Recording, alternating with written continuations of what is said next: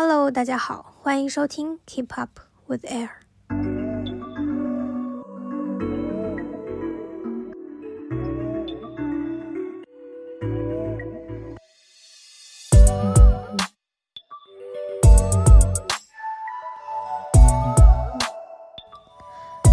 这周我的生活有一点小变故，所以第一期来的有点晚了。但是非常感谢之前收听了第零期的朋友，然后也非常感谢你点进正式的第一期的播客。我现在在上海生活，在探索和践行极简的生活方式。这一档播客将会围绕极简的生活方式底层逻辑以及其他发散的思考进行探讨。然后第零期从我的过往的人生经历来简单讲述了我为什么对极简这种生活方式产生兴趣。然后我其实，在二零一九年的时候就接触到了极简这个概念，但是一直到今年的四月份才开始真正的践行这种生活方式。我觉得主要是因为之前大学的时候住在宿舍里面。如果你跟我一样，以前是一个囤积狂魔的话，其实是很难迈出第一步的。因为当时我所有划分出来的个人空间都被塞得满满当当，就是已经满到，如果我不一个一个去翻开那些袋子啊，我就完全不记得里面都是些什么东西。当时完全不知道怎么整理，也不知道整理出来之后该怎么处理。所以就还是一直坚守着那种其实有点难受的生活方式。后来毕业的时候，因为口罩的原因，当时上海刚刚解除三个月的封控，所以我们是需要申请才可以进学校去打包行李的，然后要层层检测，要消毒，当时一个人只给两到三个小时的时间。所以说，我也是完全没有经过取舍，然后当时就一股脑把所有东西全部都打包寄回家了。当时我的行李其实是比我的人先到家的，所以当时我回到家，看到我们家走廊上堆着七八个硕大的箱子，然后行李袋啊，我当时 脑子里第一个想法就是。我爸妈怎么不打我呀？就是真的很难想象，一个人他只是出去读了几年大学，怎么会有那么多的东西？然后这些东西只是我放在宿舍里面的东西，就甚至不是我的生活必需品。因为封控期间我没有住在宿舍，我其实是租住在外面的，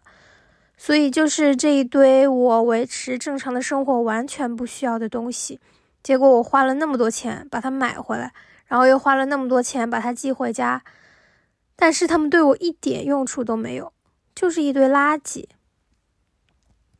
然后一直到今年的二月份回到上海，其实我也在家里做过好几次的整理，然后也去海边旅居了几个月，又回到了家，又搬来了上海。其实从回上海到现在，我也搬了两次家了。其实就在这种一步一步找到自己舒适的生活环境，然后一遍一遍打包又拆封自己的物品的过程当中，我对自己需要这什么这件事情越来越清晰了。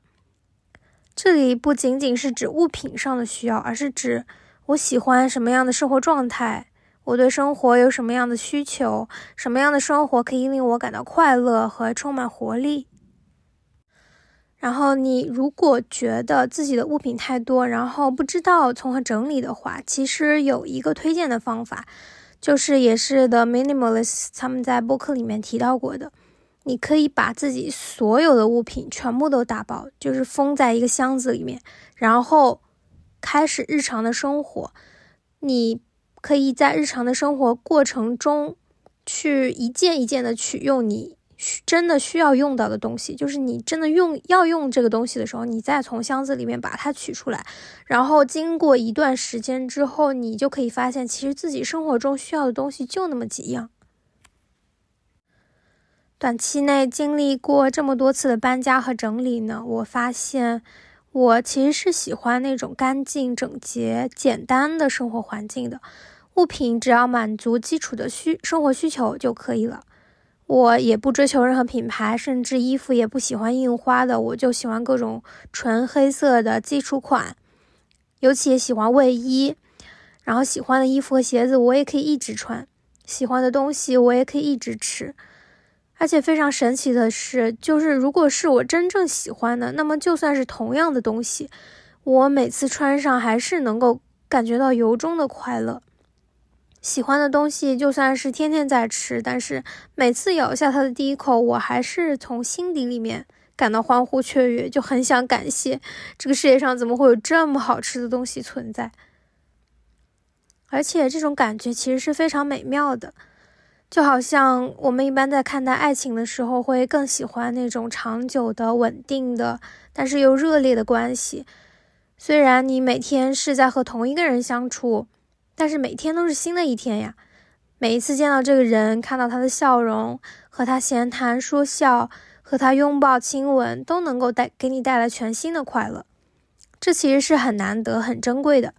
而且也是很难被替代的。我觉得不可替代性对我们来说是一个还蛮重要的概念，因为我们的生活每天都被各种新鲜的刺激塞满，商家们绞尽脑汁想要获得我们的注意力和时间，但是在这种情况下，能够维持一个自己生活的秩序，那么就会没有那么容易被牵着牵着鼻子走了，不会看到一个新的东西就会觉得立马要买回去。因为我的生活里面已经有这个固定的角色存在了，它对我来说是很重要的，不不可以被轻易取代的。我和他是有一套羁绊在里面的，但是当然肯定这个羁绊也是有一定的度的，就不会至于说我这个东西丢了或者坏了我就活不下去了。就像爱情，就算我现在和这个人的关系非常的稳定和谐，甚至可以说我们是互相有很深的羁绊的，但是也免不了有一天我们是要分开各奔东西的，因为世界上不可能有那种步调和你完全一致的人，对吧？我们是要接受这种可能性的。哎，为什么我一直在拿爱情举例啊？其实我也不太懂爱情啊，大家不要怪我。那所以说，如果我这个东西丢了、坏了怎么办呢？很简单，如果能够修补的话，可以选择修补；如果还能买到，就再买一个新的；如果买不到了，就再找一个更好的。这个时候你再去选择，其实是会简单很多的，因为之前已经有了一段和这个物品相处非常和谐的经验，那么你会明白你需要的物品的特质是什么。就以衣服为例，你会知道自己喜欢什么样的材质、什么样的版型、什么样的颜色。你按照一个非常具象的标准去找，其实就很容易找到了。然后我其实也是非常爱折腾的一个人，大家从我频繁的搬家这一点可能就能看出来，我非常的喜欢变换生活环境，因为新鲜的环境能够唤醒我全新的活力。我也非常爱体验不同的新鲜的事物。对我来说，体验和经历比结果和成就要更要更加重要。那么前面讲了这么多，一直在讲我的心路历程，我再跟大家汇报一下我这半年的生活有什么样的改变吧。首先，我的物品数量真的少了非常非常多。以前光是衣服，我可能就有成百件，可以装下四五个大搬家袋的那种。现在应该一个袋子就能装下绰绰有余，而且，然后因为我的兴趣爱好比较多，我平时会健身，会跳舞，之前上班也需要穿的得体一些，所以我是有根据不同的生活场景准备不同的衣服这个实际的需求的。我现在做的就是尽量去缩小我每一个生活场景所需要的衣服的数量。比如说，我健身已经有三四个月了，我一直只有两套衣服。这个我在小红书也发过。我一周基本是四练五练，就是频率也不算很低的。然后我有一两天会去上舞蹈课，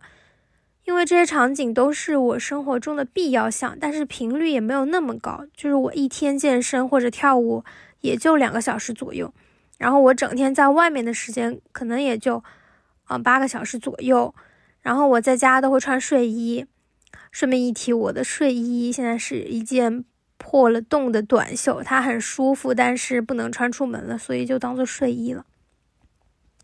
所以其实衣服虽然数量少，但是不会存在我一直穿一直穿，然后导致它寿命会很短的情况。因为衣服本身其实就是消耗品，然后衣服呢其实也很少穿坏，基本都是洗坏的，所以我建议大家一定要轻柔的洗涤，比如套洗衣袋什么的。因为我的衣服都是纯黑色嘛，之前，呃，有朋友会问我一些掉色泛白的情况怎么办？我的经验是，如果用洗衣机洗的话，一定要套洗衣袋，然后一定不要暴晒。但是我之前其实也有问过我纺织专业的朋友，纯黑色这个本身本身染出来其实就很难，而且也是不太环保的，所以以后我也不一定会一直坚持纯黑色。如果有更可持续的，然后我也非常喜欢的风格，我可能也会换的。其实我只穿纯黑色基础款这件事情，也给我带来很多的附加的好处。比如说，我完全不用考虑搭配，无论是是是怎么样搭都不会显得很奇怪，反正都是黑乎乎的一坨。而且让我很惊讶的是，我朋友曾经还说，觉得我特别有风格，就是因为我一直只穿纯黑色嘛。对我来说，其实这只是一种偷懒的手段，给我节约了很多选择的纠结的时间，但是却在不知不觉间搭建起了一个我的个人框架，而且我是完全享受其中的。我之前也在小红书写过我和黑色结缘的故事，这其实是算我人生的一个小的转折点吧，就起源于去年封控期间，我当时在外面租房，然后我去和邻居换菜。然后看到他所有的东西都是纯黑色的，就是房间里面除了床单、床单之外，所有的东西，我当时一进门就呆住了。我感觉像一股电流从我头顶流到脚后跟，就是看着太舒适了，是一种我这辈子从来没有体会过的舒适感，就好像是你某天在人群中看见了给你你的一生挚爱的那种感觉的人，在你们相遇的那一刻。有一种你人生从未有过的强烈的命运感将你击中了。以前我其实也是一个很喜欢黑色的人，只是没有到我所有的物品全黑这么爱。但是从这一天开始，我好像就患上了一种对黑色以外的其他颜色都过敏的病，好像土味情怀。然后也是从那个时候。起开始了我频繁搬家的时段，所以说在这一次次的搬家、筛选还有断舍离的过程当中，我的物品也慢慢精简成几乎只有纯黑色了。然后对于新的刚需的购入，我甚至都不用思考，我一律都选黑色。除了浴巾、床单、抹布这种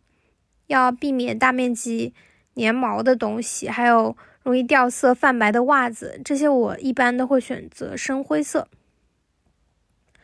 我其实也说不清楚原因，但是纯黑色基础款让我整个人都觉得非常的快乐、自由、舒适，而且享受。我的人生中其实有很多纠结、不确定的东西，但是这个框架带给我的享受是百分百确定的。所以，这是我的生活的第二点改变，就是。我明确的知道我热爱什么了，我搭建了一套属于我自己的生活的逻辑和秩序。你说我真的对其他的颜色的物品完全不心动吗？也不是，比如我也觉得墨绿色呀、棕色、卡其色其实也很好看，然后我也会偶尔看到非常可爱的小摆件、小玩偶，但是它们对我来说属于性价比很低的东西。这里不是在谈论价格，而是说他们对我生活带来的幸福感，以及我买下它需要的金钱、后期维护，然后让它占用我生活空间的一部分相比较的这种性价比。我相信应该也会有人有过这样的经历，就是你看到一个很可爱的小摆件，然后兴致冲冲的买回家，刚开始它的确能够给你带来强烈的新鲜感和喜悦。但是这种情绪随着时间的推移，它会断崖式的下跌，因为很多这样的东西它其实没有任何实质性的价值，然后它的可把玩性其实很大一部分也来源于它给你带来的新鲜感。再后来，你看到它甚至会有点厌烦了，因为你意识到这又是你花的另外一笔毫无价值的钱。因为我们每天都被包裹在有新鲜刺激的社交媒体下，这种新鲜感其实是非常廉价的。所以说，这种逻辑和秩序对我来说有什么作用呢？就是我省下了非常大一笔钱，省下了非常多的精力，因为我不再购买那些对我的生活性价比非常低的东西。以前我真的是每一天都有快递要拿的那种，每一天都在进行一些无意识的购买行为。有时候我不把快递拆到最后一层，我都不知道自己具体买了什么东西。但是现在我的快递非常非常少了，还有很大一部分是生活用品。然后其实我也花过几笔大钱，比如说健身房、舞蹈课，然后还有出去旅游过一两次的机票。但是你其实仔细算过这个账，就会发现。这种有意识的，然后频率没有那么高的大额消费，其实都没有那些无意识的小额消费累计起来多。那些你每天被种草，然后消费的几十块、小几百的东西累计起来，其实也是一笔非常不菲的数目。所以大家是不是经常觉得好像我也没干什么，但是怎么工资就是一点儿没剩下呢？因为我们花钱购买的时候，可以说是几乎无意识的。如果你不去认真的复盘，根本意识不到自己花了多少钱。再就是省下精力这件事情对我来说非常重要，因为我是一个爱好非常广泛，然后精力也很旺盛的人。我对很多新的事物都很感兴趣，比如说我健身、跳舞，但是我花费在挑选健身和跳舞的这个 outfit 上面的时间非常非常少，因为我基本都穿的一模一样。我可以花更多的时间去真正的享受这些流汗的过程。然后我之前除了本职工作以外，还有两三份兼职。我会剪辑、做公众号，然后在咖啡店学做咖啡。我也会和朋友约着一起拍一些平面的作品。然后我也在小红书和 B 站上面发布极简相关的内容。现在又在录播课，写自己的公众号，所以我几乎是没有休息日的。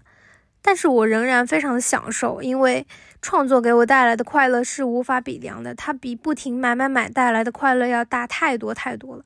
而且这其实也是一种投资，它是复利的行为。最后我再来总结一下吧。第一点就是我的物品的数量真的是无痛减少了，这说明极简这种生活方式它是有可操作性、有实际的意义和价值的。然后也有一些朋友问我是怎么做到的，我可以简单说一下。首先，我觉得比较重要的就是要判断我最喜欢的是什么。比如说衣服，你可以回顾一下，就是平时着急想要出门的时候，自己最先抓出来的是什么衣服，或者一堆衣服洗完之后，你最先取下来想要穿的是哪件衣服。这其实比。你去判断自己要丢弃什么要容易得多，因为这个过程其实是享受的，而不是说像要丢东西这个行为一样，可能会觉得舍不得、狠不下心，然后就会逃避。这样做出了选择之后，其他的其实都可以不要了，因为我们想要效率最大化的话，就一定要留下最最喜欢、最最合适的，然后其他的也可以捐掉，也可以卖掉，或者是付邮费送给别人。这些处理方式都是可取的。然后第二点呢，就是我搭建起了一套自己的生活的逻辑和秩序，这帮我节省了时间、精力还有金钱。我以前就是每天会花好几个小时，闲下来就刷淘宝，而且大家也知道淘宝的推送有多精准，你刷的越多，大数据就能够越精准的预测你的喜好。就会给你推荐的越精准，所以越刷就越能看到那些符合你喜好的东西，就越想买。然后我记得特别有意思的是，去年上海封控的那段时间，因为快递也收不了，所以我就很久没刷淘宝了。然后后来我再一打开它的那个猜你喜欢的页面，就是一团乱麻，完全猜不准。好啦，那么这就是今天的内容了。跟这期相关的图片，还有其他文字版的思考，我都会在公众号发布。然后小红书、B 站也有一些其他的我探索极简生活的进程记录，欢迎大家在这些平台找到我。然后我也想再次发布一个征集，前面几期呢，我想要邀请大家和我一起参与进来，我会以回答大家的留言或者是提问的形式来聊一聊极简相关的内容。因为对于一种不应该被定义的生活方式，我觉得极简这种形态是要在我们不断尝试讨论中逐渐变得清晰的。所以在听完之后，如果你有想要和我一起讨论的问题、想法，或者是生活中的困扰、极简的心得，都欢迎你给我私信或留言。然后你也可以通过邮箱或者是公众号等发送给我，之后我将会一一回答或者和你们一起讨论这些问题。嗯，之前大家发布的内容我都会整理好，然后在后面几期统一的一起和大家探讨。希望我们都能够一步一步接近我们最想要的生活。那么我们下周再见啦！感谢大家听到这里，拜拜。